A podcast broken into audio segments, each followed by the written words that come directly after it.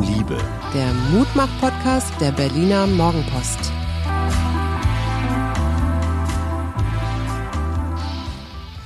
Hallo und herzlich willkommen. Hier sind wieder wir, Suse und Hajo Schumacher. Lieber Schatz, sag doch bitte mal, was dir heute widerfahren, wer dir heute widerfahren ist. Also, ich habe ja diese Woche zwei Kongresse moderiert. Ziemliche Premieren, weil alle unter so einem sehr strengen Hygienekonzept. Das eine richtete sich an Personalmanager und das andere an Kommunikatoren, Unternehmenssprecher, Öffentlichkeitsarbeiter die sind in so Bundesverbänden organisiert und die treffen sich einmal im Jahr in Berlin und natürlich standen die Organisatoren vor der großen Frage, machen wir das, wo wir ja schon Location gebucht haben und und und, also die Kosten sind schon entstanden oder ersparen wir uns den ganzen Hygienekonzept und Adressenverfolgungskram und lassen es. Und was ich sehr mutig fand, die Organisatoren von der Quadriga haben gesagt, wir versuchen das mal. Und obwohl die in Kurzarbeit waren, äh, obwohl sie zum Teil auch ihre Kollegen schon durch Kündigung verloren haben, haben diese jungen Menschen diese beiden Kongresse immerhin in der Kongresshalle am Alexanderplatz auf die Beine gestellt. Und ich kam am Donnerstagmorgen in diesen, ich sag mal, Verschlag, wo sich die Referenten, Moderatoren und so nochmal eben schnell, wo sie Mikrofone ankriegen. Mhm. Und wer steht da? Professor Drosten. Hm.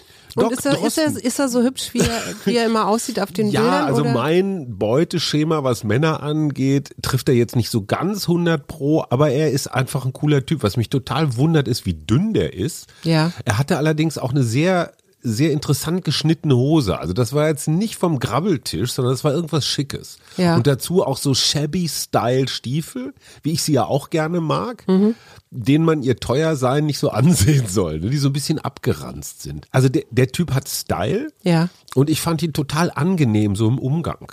Ich habe ihm dann relativ schnell meinen, meinen Respekt, meine Ehrerbietung erbracht, habe gesagt, ich fand das total geil. Hast so, du dich hingekniet? Nein, nicht, das tue ich nur bei dir, Schatz. ähm, aber diese Geschichte so, ich habe was Besseres zu tun damals, als das mit der Bildzeitung, als er da innerhalb von einer Stunde Stellung dazu nehmen sollte, dass er Deutschlands Kinder äh, in den Tod schickt, ja. ähm, habe ich ihm nur gesagt, fand ich gut, diese Standhaftigkeit. Und er sagte ja, ja, das, das sei halt irre schwierig, weil er als gelernter Virologe mhm. wahnsinnig viel gelernt hat, aber Umgang mit der Öffentlichkeit hat er nicht gelernt. Nee, klar. Und er hat einen Preis gekriegt und zwar, wie ich finde, völlig zu Recht, weil er ein total tolles Kommunikationskonzept hat. Mhm. In einer Pandemie mit einem täglichen oder dann später zweitäglichen Podcast, ne, wir kennen das ja ein bisschen, da so alles an Informationen, an, an Missverständnissen, an Gerüchten, was es da so alles gibt, in so einer ganz ruhigen, besonnenen Art mhm. mit einer Kollegin vom NDR, die sich auch richtig gut auskennt, zu machen, ist fast das Beste. Also viel, viel mhm. besser als so eine Pressekonferenz. Weißt du, so wie sie das ja am Anfang eine Ja, das Weile dauert auch noch haben. länger als so eine, also ich meine, eine Pressekonferenz dauert länger, Genau. wenn dann tausend Fragen noch kommen und so. So, ne? und Drosten sagte dann auch, er sei insgesamt in drei Talkshows gewesen. Das schafft Karl Lauterbach in einer Woche. Ja, und, und, und er hat, er sagt, alle drei Wochen Interviews gegeben. Also halt Ja. mal Spiegel, mal Zeit, mal New York Times. und dann aber sehr ausgesucht, oder? Genau. Instinktiv, natürlich hat er auch Leute, die ihn beraten, völlig klar, aber wie einfach es ist, gut zu kommunizieren in der Pandemie. Dafür hat er einen Preis gekriegt, den Ehrenpreis des Bundesverbands der Kommunikatoren. Fand ich aber auch berechtigt und ich fand das total interessant, was er auf der Bühne gesagt hat. Ja. Erstens mal hat er gesagt, toll, dass ihr so einen Kongress macht. Mhm. Also er hat nicht gewarnt oder so. Er hat aber auch gesagt, er glaubt jetzt zum Herbst hin, Könnte schwieriger werden. die Zahlen wieder hochgehen. Ja. Also ohne dass man da jetzt groß rumorakeln will, wie viel, aber er sagte auch in sechs bis acht Wochen, also ich sag mal so im November, Mhm. würden sie, werden sie hier alle mit Maske sitzen. Ja. Also diese Warnung so von wegen, so was wir jetzt gerade haben. Aber ich dachte, ihr sitzt da mit Maske. nee, die Regeln sind äh, in Wenn dem du Moment sitzt, also wie im Restaurant auch dann. ganz genau Mhm. wie im Restaurant, solange du unterwegs bist, in Bewegung bist, Maske auf. Ja. Wenn du sitzt, hast du relativ normal 1,50 Meter, 2 Meter Abstand, weil die Stühle, das äh, trägt nicht zur Hebung der Atmosphäre Nee, ich habe heute auch so ein Foto gesehen Mhm. aus dem Kino, wo immer zwei Sitze dann frei waren und Genau die, so. so und die Kinobetreiber natürlich auch sagen, können wir das nicht ein bisschen enger wieder machen? Ja, es hat auch was mit der Dynamik im Publikum zu tun. Glaube ich sofort, Wenn mein ja. Kumpel, meine Partnerin, wer auch immer neben mir sitzt, dann stößt man sich mal an, dann flüstert man sich mal was zu. Also das, dann ist einfach mehr Leben in der Bude. Mhm. Das war das Erste, was er gesagt hat. Das Zweite, was er gesagt hat, fand ich auch, was er überhaupt nicht ab kann und wo er die Medien, glaube ich, auch ein ganz klein bisschen unterschätzt hat, in der Bereitwilligkeit, das zu verändern, was er sagt. Ja. Also er sagt irgendwas und er relativiert das ja dann auch immer hier und sagt so unter den gegebenen Sag Umständen. mal, d- du meinst sowas wie Herr Spahn auch, den man, den die Bildzeitung so umgedreht hat im Wort? Also Herr Spahn hat ja gesagt, äh, also Jens Spahn, unser Gesundheitsminister, hat Genau. ja gesagt, die Friseursalons und so hätte man sich sparen können, die zu schließen. er hat das anders Und gesagt, das hat er mit dem anders- Wissen von heute. Genau, genau. Damals war es richtig. Genau. Heute würden wir es anders machen. Ja. Das ist natürlich ein Widerspruch, Stichwort Ambiguitätstoleranz, also Ja. das Aushalten von gleichzeitig widersprüchlichen Dingen. Ähm, und wenn man böse ist, dann fummelt man sich das irgendwie so zurecht, dass man daraus eine Schlagzeile dengeln kann. Mhm. Und was er auch noch sagt, und das fand ich sehr beeindruckend, wenn das hier vorbei ist, dann bin ich aber sowas von schnell raus aus den Medien Ja. und weg. Also der ist jetzt, also man hat nicht den Eindruck, Der ist ja sogar bedroht worden und so, ne? Also der kriegt ja richtig Drohmails und solche Sachen. äh, da kann ich gleich noch eine Geschichte erzählen, die ich auch Ja. sehr, sehr spannend fand. Er sagte nur, wenn er rausgeht, also einkaufen und dann äh, zieht er inzwischen eine Mütze, also so eine Schirmmütze eine auf. Und, ne, braucht er ja nicht bei den Locken. Und, und noch eine Sonnenbrille dazu. Also er will nicht erkannt werden. Und eine Mhm. gute Freundin von uns wohnt bei ihm in der Gegend, die sieht ihn häufiger. Das ist ein ganz normaler Bürger. Ja, Wenn man natürlich. nicht wüsste, dass das Deutschland Chef-Virologe ist. Und diese Normalität will er zurückhaben. Wenn du einen Saal mit 500 Leuten allein durch deine Anwesenheit, nicht durch deine Sprüche, sondern durch deine Anwesenheit so auflädst mit Ja. positiver Energie. Ich habe das ganz selten, ich moderiere diesen Kongress ja schon länger. Ja. Und da war auch die Stimmung schon mal intensiver, weil die Leute anders. Es standen alle. Mhm. Also diese Standing Ovations waren besonders. Du merktest so eine Dankbarkeit, Mhm. du merktest einen Respekt. Und es war keiner, kein einziger da, der jetzt Gut, und wenn es einer gewesen wäre oder ein, nee, hätte sich nicht zu erkennen gegeben. Mhm. Ne? Aber es war so, so wir waren Drosten äh, in dem Moment. Und es fand ich, fand ich ganz interessant, ähm, weil es gibt einem dann auch so eine gewisse, wenn man dann hier auf so einer Aluhut-Demo war, dann auch wieder so ein gewisses Vertrauen zurück, Ja. dass die Mehrheit der Menschen in diesem Land, und das hat Drosten auch gesagt, Ja. ist vernünftig. Ja. Und er sagt auch, es gibt eine Minderheit. Da werden wir auch vermutlich die größten Ausbrüche erleben. An die kommst du nicht ran. Nee. An die kommst du mit Medien nicht ran, an die kommst du mit Podcast nicht ran. Entweder weil sie nicht wollen, weil sie nicht können, weil es kulturelle, weil es Sprachbarrieren gibt oder so. Und das ist noch das Letzte, ist ja, ist ja ein Mutmacherblock. Er sagte auch, alle gucken immer so auf Verkehrsmittel, Bahn, U-Bahn oder jetzt eben so ein Kongress oder Restaurant. Da wird relativ ordentlich darauf geachtet, dass die Leute die Regeln einhalten. Wo passieren Infektionen?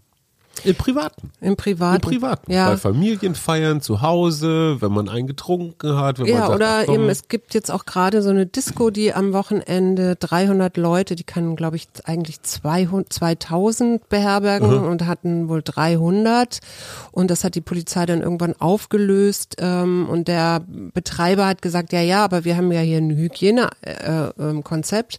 Fakt wohl war, war wohl aber, dass mit der Höhe des Alkohols dann eben auch immer mehr Leute ihre Masken abgenommen Genau. haben beim Tanzen. Genau. Und dann hast du natürlich äh, in geschlossenen Räumen wieder genau, also dann hast du das, was Privatfeiern wahrscheinlich auch haben. Deswegen ist bei diesem Kongress auch die Abendveranstaltung, was eigentlich immer so ein Höhepunkt ist, ne? so abends dann wird einer getrunken, gibt so ein kleines Showprogramm, werden irgendwelche Preise verliehen oder sowas, ist einfach komplett gestrichen. Was konsequent und richtig ist Mhm. Ja, in diesem Fall. Natürlich. Darf ich noch eine Geschichte erzählen? Sorry, liebe Hörende. Ja, ich bin, ich komme heute ein bisschen zu kurz, aber ich finde ja, du ich bin ja auch so ein Drosten-Fan. Hast du noch Na, ja, ich habe eine Sache, die passt jetzt vielleicht zu Herrn Drosten auch. Es gibt nämlich inzwischen eine Studie, eine internationale Studie, die hat sich angeguckt, wie die Infektionsraten mit der Kultur zusammenhängen. Und ich meine, das war ja neulich auch meine Frage, wieso in Frankreich, Spanien so hoch und Italien nicht ganz, wobei da steigt es auch gerade wieder. Und die sagen, dass das zusammenhängende Merkmal der Kultur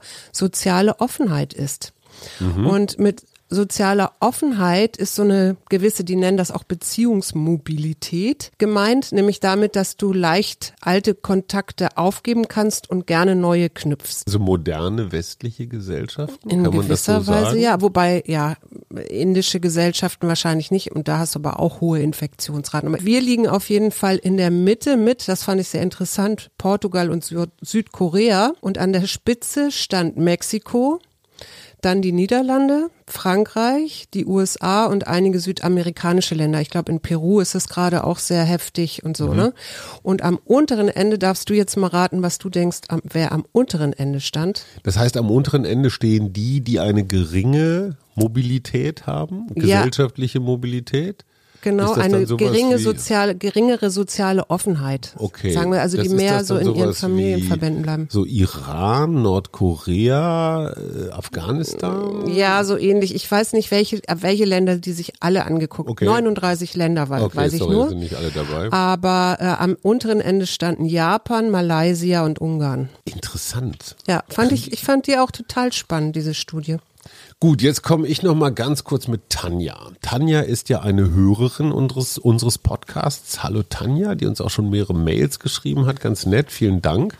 Und Tanja sagte, hey, ich bin auch auf dem Kongress, vielleicht sehen wir uns, ja. Und sie kam in einem bezaubernden, so Zebra-Print-Kleid, sah echt verschärft aus. Mhm. Kam sie dann irgendwann auf mich zu und sagte, hey, ich bin Tanja aus Düsseldorf. Und es ist eine ein tolles Erlebnis, die Menschen, für die man so den ganzen Tag so in die Gegend sendet, die einfach mal live zu sehen. Ja. Weil manchmal hatte ich so Albträume, dass ich dachte, so diese Mails, die kommen bestimmt von so einem automatisierten Podcast-Beantwortungssystem. ich glaube, da brauchst du mal einen Psychologen. Ja, kenne so ich ein eine. Bot, oder?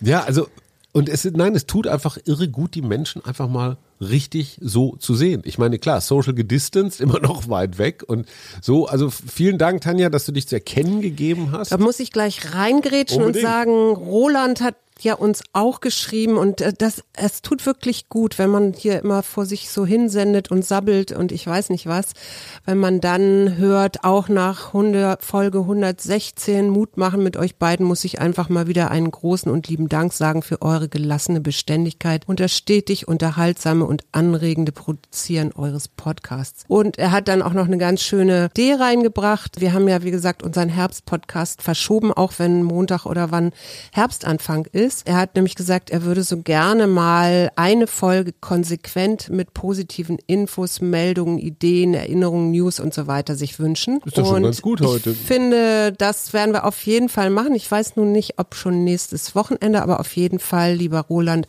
machen wir und auch schönen Gruß an deine Frau. Die haben nämlich Peter Fox live in Berlin gesehen. Das uh. ist auch sowas, also kann man sich bei YouTube angucken. Mhm. Und er sagte, der hatte dann ganz große Gänsehaut auf dem Arm bei Dickes B als finalen Song. Also, liebe Nicht-Berliner, wenn ihr das noch nicht ge gehört habt, Seed, Peter weil, Fox. Ja, weil Seed ja diese unfassbar vielen tollen Bläser noch dabei hat. Das stimmt. Und äh, ich weiß nicht, ob die bei Peter Fox auch sind. Also es ist vom RBB und es heißt Peter Fox Live in Berlin. Aha, okay. Also ich habe noch zwei Themen. Was fällt dir beim Wort oder Begriff Webasto ein? Hm. Webasto. Mhm. Webasto. Ich, mir fällt nur Erasco ein. Das sind irgendwie Suppen oder ja, sowas. fast. Ja. Also Webasto ist eine, ein, ein Weltmarktführer als Automobilzulieferer. Die können so wahnsinnig gut zum Beispiel Heizungen für Autos bauen. Ja. Also wenn du in deinem Auto eine Webasto-Heizung hast, dann weißt du, du hast es geschafft. Auch so Standheizungen und sowas. Und Webasto interessanterweise, die sitzen da irgendwo in Starnberg vor den Toren Münchens und die hatten damals Ende Januar die ersten Corona-Fälle in Deutschland. Mhm. Weil die eine chinesische Mitarbeiterin, die haben natürlich auch Werke in China und in Mexiko. Genau, ich habe auch mal irgendwas von von einem der ersten Corona-Infizierten gelesen, der genau da arbeitete und das so, eben auch beschrieben hat. Ja. So die Pressesprache, also die Öffentlichkeitsarbeiterin von, von Webasto erzählte dann einfach, wie das so ist, wenn du mit nix rechnest und klar, du hast dann so deine Krisenkommunikationsrezepte und auf einmal hörst du Scheiße, Bang. Corona. Als erster, du ja, weißt, ja. du weißt nichts, du weißt nichts über dieses verdammte Virus Ende Januar, mhm. dann noch aus China importiert. Du musst deine eigenen Mitarbeiter in Sicherheit bringen. Du musst alles das, was wir jetzt relativ normal finden, so zurückverfolgen und so kannte, kannten die alles überhaupt nicht. Ja. Gleichzeitig musst du natürlich auf deinen Laden achten, dass der jetzt klar. nicht so vom Image total abdriftet. Und äh, es ist wirklich unfassbar, das sehen wir gar nicht so, aber was in Unternehmen gearbeitet wurde, nach innen und nach außen. Und was ich auch ganz gut fand, und ich glaube das vielen auch, dass die Unternehmer, die CEOs, das sind ja zum Teil Aktienunternehmen oder so, die kamen nicht umhin, die Sicherheit ihrer Menschen nach oben zu stellen. Ja, und klar, man hat ja immer mal wieder gehört, oh, die Umsätze und so. Ja, wichtig, aber noch wichtiger. Und dann sind wir beim zweiten Fall, fand ich sehr mutig. Der Öffentlichkeitsarbeiter von Tönnies Oh. war auch auf der Bühne. Oh, wow. Und allein das nötigt mir Respekt ab, weil der muss da nicht auftreten. Nee. Und der hat sich da aber hingestellt mit blanker Brust und hat einfach mal erzählt, so wie war das? Und der hat natürlich einen Punkt gemacht. Also egal, was man von Tönnies hält und was man von Fleischkonsum Wir und ja Schweinefleisch auch hält, wir haben ja auch ordentlich drauf rumgehauen. Er sagte, natürlich waren erstens wir als, als Schweinefleischproduzenten plus einem Chef, der auch noch Schalke-Präsident Ja. bis demnächst war oder ist. Wir haben so viele gesellschaftliche Debatten in unserem kleinen, großen Mhm. Unternehmen zusammengezogen. Ja? Alle die, die im Ruhrgebiet für Borussia Dortmund sind, finden Schalke schon mal mies. Ja, oder ne? diese Leiharbeitergeschichte. Die und Leiharbeitergeschichte. Du hast, äh, er sagt, wir haben gegen, kein, gegen keine rechtlichen Regeln verstoßen. Wir sind 50 gefahren, da wo man in der Stadt 50 fahren darf. Dass die Politik uns Spielräume gegeben hat, ja. Klar, und die nutzen wir dann auch Die voll nutzen wir aus. aus, was klar. wir natürlich auch tun. Wenn du irgendwo Steuern sparen kannst, wenn du ein fiktives Arbeitszimmer absetzt, ja, das äh, tut auch der ein oder andere. Oder die Fressquittungen, die dann vielleicht doch privat waren und nicht dienstlich. Und ich fand das ganz gut und ich fand auch das Publikum ganz gut. Die haben sachliche Fragen gestellt und, Mhm. und, und also Geschichten. Und mal aus der anderen Sicht, aus der Unternehmenssicht zu gucken. Und er sagte dann, nach ein paar Wochen ist sein Herz auf einmal in einer Geschwindigkeit, also gerast, Ja, dass er gemerkt hat, ey, vielleicht sollte ich doch mal wieder mehr als drei Stunden am Stück Burnout? schlafen. Das ist aber eine ganz andere Corona-Zeit als die, die wir erlebt haben. Mhm. Wir haben ja diese Entschleunigung und Kochen und Spazieren gehen. Und am anderen Ende der Republik haben Leute sich echt um Kopf und Kragen gearbeitet. Ja, ja. Und das war für mich nochmal ganz hilfreich, diese total unterschiedlichen Wahrnehmungen dieser Corona-Zeit zu sehen.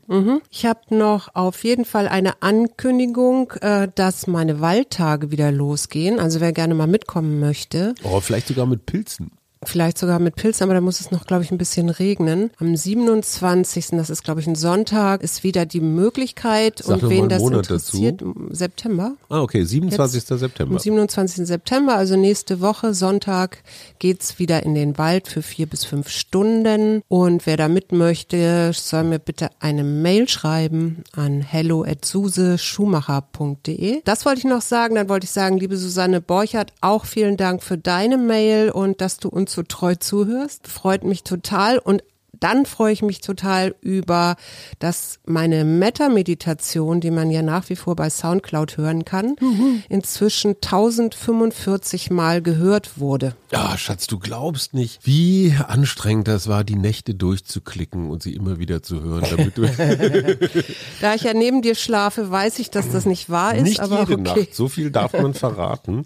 ähm, eines muss ich noch loswerden, weil mich das diese Woche bewegt hat. Der Podcast von Florian Schröder und Serdar Sumunchu, der, die ja hier beide für Radio 1, auch mein Mhm. Heimatsender sind, arbeiten. Die hatten ja da so ein Drei-Stunden-Ding hingelegt. Und irgendwann hat Sumunchu das gemacht, was er sehr gut kann, nämlich provozieren. Mhm. Und hat da in so einem zweiminütigen Solo so einfach alles an Dingen, die man nicht mehr sagen sollte und denken schon gar nicht, einfach mal runter. Das N-Wort und frauenfeindlich und einfach so unterste Schublade. warum? Naja, Kunst. Ne? Es, es, also die hatten sich über verschiedene, ich sag mal so Ebenen von Kunst und was ist Podcast und wer bist du? Also bist du dein eigenes Ich? Bist du Suse? Oder bist du dein lyrisches, literarisches Podcast-Ich? Dann heißt du vielleicht Eva. Findest du sowas spannend? Bin ich Hajo Schumacher oder bin ich Achim Achilles? Findest du sowas spannend, drei Stunden so einen Podcast zu hören, wo sich so zwei Leute so beweihräuchern oder sich irgendwie solche Fragen stellen? Ich finde vor allen Dingen interessant, was es zur Folge gehabt hat. Es hat dann irgendjemand diese zwei Minuten da rausgeschnitten und auf Twitter gestellt. Das passierte natürlich das, was immer passiert. Alle haben sich aufgeregt. Eine riesige Aufregung. Radio 1 hat sich entschuldigt und hier wurde kommentiert. Und in jedem Feuilleton in Deutschland hast du irgendeine Geschichte dazu gelesen. Warum kann man denn nicht einfach mal die Klappe halten und sagen, ja, okay, komm, Das, das finde ich ist auch der entscheidende Punkt, weil am Ende wird die Grenzüberschreitung dann doch belohnt. Ja, mit. Aufmerksamkeit. In sechs bis acht Wochen, ach, in sechs bis acht Tagen weiß kein Mensch mehr, worum es eigentlich ging oder was Sollen wir sowas war. auch mal machen, damit Aber wir mal in die Name- Fürtungs kommen? Fotze, Fotze, Fotze. Genau. Entschuldigung. Oh Gott. äh, ko- kommen wir jetzt auch zu Twitter? genau. Ich, ich bin da echt mit unseren Aufmerksamkeitsmechanismen hadere ich, weil es so Mhm. eine totale Paradoxie ist. Mhm. Je mehr ich mich mit offener Hose durch dieses Leben bewege oder durch diese Öffentlichkeit, desto mehr Aufmerksamkeit kriege Ja. ich. Wann kriegen wir endlich eine Gelassenheit? Und das fand ich so toll. Dass ich, man muss ja meiner Frau dann und wann immer mal wieder Komplimente machen und zwar zu Recht. Als ich dir die Geschichte erzählte, dass ich mich da so drüber Ja. aufrege, was hast du gesagt? Ich habe gesagt, ich würde mir das gar nicht, ich höre mir das gar nicht erst an. Also ich, So, und du zuckst da mit den Schultern Ja. und sagst, ja, der, Ja, so der ist so Mundschuh halt. ja genau. So ist ich er. kann den sowieso nicht hören. Naja, insofern. mal abgesehen davon, aber da macht man einen Haken dran. Genau. In dem Moment, wo du das groß auf egal Facebook, Instagram, Twitter postest, tust du ihm einen Gefallen. Und diese Regel gilt natürlich für alle. Grenzüberschreiter. Guck dir doch mal Instagram an und guck dir an, was da so für Fotos teilweise gepostet werden. Nein, aber, ist genau das aber, Gleiche. aber ich- Gauland, wenn Gauland seinen Fliegenschiss bemüht, ist das genau das Gleiche. Ja? Ja. Alle regen sich drüber auf, aber am Ende kriegt er mehr Popularität. Ja klar, und mehr und die Leute Falschen hören von ihm. jubeln ihm zu. Genau. Und diese Fähigkeit, dieses Teflonhafte, einfach zu sagen, komm ey, wegatmen. Teflonhafte. Ja, ich denke da nur immer an abgleiten. Bratpfannen. Ja, genau, ja. abgleiten. Okay, so. Ja, komm, man kann mit der Bratpfanne ihm natürlich auch noch eins überziehen. Was war das früher noch für so eine, es gab doch diese ähm, Geschirrspülmittelwerbung, wo das dann auch so abperlte. Das Ach so, wo keine, wo ein. keine Wasserflecken mehr drauf waren. Ja, genau. Also das ist jetzt mal eine Priel. echte Ratespielaufgabe. Ach übrigens, was die Buchverlosung angeht, wir haben euch nicht vergessen, aber die verdammten Bücher sind immer noch nicht da. Die Druckerei ist ein bisschen langsam. Deswegen, ach, das muss ich noch kurz mit angeben. Ich habe tatsächlich ein paar tolle Menschen dazu äh, gewinnen können, ein bisschen mit mir über äh, über mein neues Buch zu reden, ein bisschen Quatsch zu machen und äh, unter anderem Mickey Beisenherz und Rezo. Das freut mich sehr. Danke euch beiden. Ich weiß, dass ihr nicht zuhört, aber trotzdem. So, und jetzt sage ich mal, Septembermorgen. Im Nebel ruht noch die Welt. Noch träumen Wald und Wiesen. Bald siehst du, wenn der Schleier fällt, den blauen Himmel unverstellt. Herbst kräftig die gedämpfte Welt in warmem Golde fließen. Hermann Hesse, Herbst. Eduard Mörike. Auch so ein deutscher Dichter, zu dem ich nie so richtig eine Bindung gefunden habe. Na, ich sag dir noch was anderes, das fand ich nämlich auch sehr schön und das ist von einem, von Manfred Hinrich, einem deutschen Philosophen, der uns leider auch schon verlassen hat. Der hat gesagt, und das fand ich richtig gut, also auch für unsere Herbstsendung, der Herbst vertieft den Sommer. Das ist ein schöner Gedanke und trotzdem komme ich da nicht ganz mit. Ich würde den Herbst schon auch, also zumindest die Hälfte des Herbstes, vor allem die zweite Hälfte, gerne gegen einen längeren Sommer eintauschen. Wie ist das mit dir? Wie stehst du zum Herbst? Ich mag den Herbst sehr, sehr gerne, weil der Herbst mir immer meistens, äh, oder oft auch goldene Tage noch beschert. Gerade so Oktober, denke ich, oder jetzt, ja, wir hatten es ja auch gerade wieder im September. Mir ist der Sommer oft zu heiß. Und jetzt mit dem Klimawandel ist er mir noch zu heißer. Insofern, ich weiß, du liebst den Sommer, ich bin mehr so ein Herbstmensch und so ein Frühlingsmensch. Wo du gerade Klimawandel sagst, da muss ich eine Geschichte, darf ich dir noch loswerden vom Kongress? Nein, ich hatte, Ja, eine klar. wirklich, ich hatte eine wirklich tolle Runde auf dem Podium als Moderator. Ich hatte vier Generalsekretäre und eine noch Generalsekretärin, Linda Teuteberg von der FDP, die von ihrem Vorsitzenden Christian Lindner etwas unsanft des Amtes enthoben wird. Jetzt am Wochenende ist ja FDP-Parteitag und wie das bei der FDP so ist, der alte weiße Mann aus dem Westen hat das Sagen und der neue Generalsekretär ist einer dieser Sorte. Ob das der FDP gut tut, egal, aber sie war halt da, fand ich gut. Und es war der Blume von der CSU, der Klingbeil von der SPD, der Ziemiak von der CDU und der Kellner von den Grünen. Und ich habe mal so die ganz unschuldige Frage gestellt, wie kann das sein, dass ein Politiker, der zufälligerweise auch noch amerikanischer Präsident ist, immer ganz zuverlässig gegen die Vernunft entscheidet. Ja, also wenn alle sagen, ey, diese Waldbrände da in Kalifornien Österreich. Ja. könnten was mit dem Klimawandel zu tun haben, dann sagt er, nö, es wird jetzt kälter. Nö, er lobt ja auch Österreich, ne? Weil die die, da, Österreicher weil haben die haben keine Waldbrände, weil und, und ach, was weiß ich. Also Die ich, Österreicher äh, ich haben sich dagegen verwahrt. Naja, aber die interessante Frage für einen Generalsekretär, der gerade davor steht, einen zwölfmonatigen Wahlkampf zu planen und zu orchestrieren, wenn die Vernunft keine Rolle mehr spielt und du immer noch 40 Prozent Zuspruch hast, egal wie viel Unsinn du machst, Wie ist das zu erklären?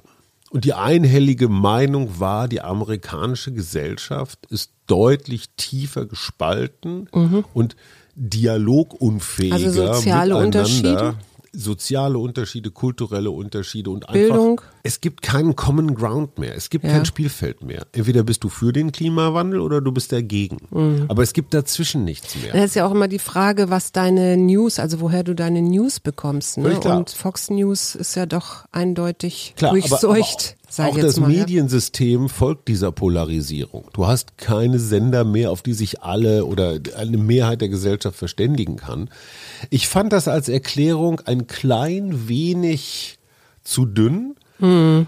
weil die Menschen, die Trump wählen, die wählen halt auch gegen etwas, nämlich gegen das Establishment, hm. gegen unser ganz normales, normales politisches System. Und wenn man sich die Aluhut-Demo von vor drei Wochen anguckt, wenn man sich diese rechte Cancel Culture anguckt, wenn man sich aber auch zum Teil Linksradikale anguckt in Leipzig, Konnewitz, die da irgendwie den, das, den großen Kampf gegen die Polizei suchen. Es gibt durchaus auch auf Social Media, auf Twitter diese Tendenzen der Unversöhnlichkeit. Ja. Und äh, ja. knirsch, knirsch, knirsch. Knirsch, knirsch. Und zu sagen, knirsch. oh, wir sind aber so tolle Demokraten hier in Deutschland, das kann nicht passieren, das finde ich ein bisschen leichtsinnig. So, also jetzt. Marc Aurel hat gesagt, was, wenn jemand mich verachtet? Lass ihn. Ich werde sicherstellen, dass ich nichts Verachtenswertes sage oder tue. Was, wenn jemand mich hasst? Lass ihn.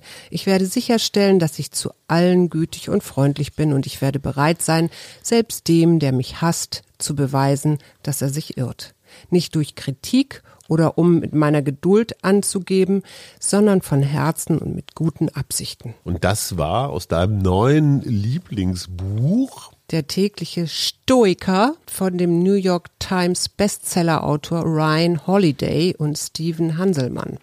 Und ich finde das ganz schön, weil in Wirklichkeit geht es genau um das, was du gerade bei Sumunchu zum Beispiel gezeigt hast, nämlich ein gewisses Maß an Gelassenheit. Das darf man nicht verwechseln mit Scheißegal-Mentalität, aber mit Gelassenheit. Ja. Und damit schicken wir euch auch in dieses wunderbare Wochenende. Und, Wenn äh, euch jemand verachtet, gebt ihm keinen Anlass. Wenn euch jemand hasst, Gebt ihm keinen Anlass. Und vor allen Dingen schult eure Gelassenheit. Es gibt ja immer viele Wege, die man, wie man reagieren kann. Aber was ganz gut funktioniert, ist einfach ein bisschen atmen und nicht gleich reagieren. Also tiefe Atemzüge und mit der ausatmenden Luft sich fest vorstellen, wie man das, was einen da gerade eben noch geärgert hat, abgibt in die Atmosphäre. Kann man auch unterstützend mit den Händen noch so wegwedeln. Und ich glaube, wenn das alle gleichzeitig machen, dann kann man vielleicht sogar Trump wegatmen. das wäre noch was. Ein schönes Wochenende und bis Montag. Und tschüss.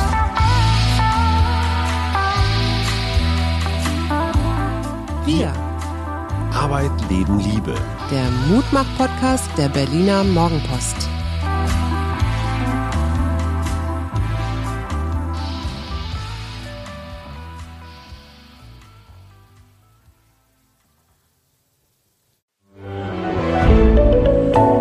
Podcast von Funke.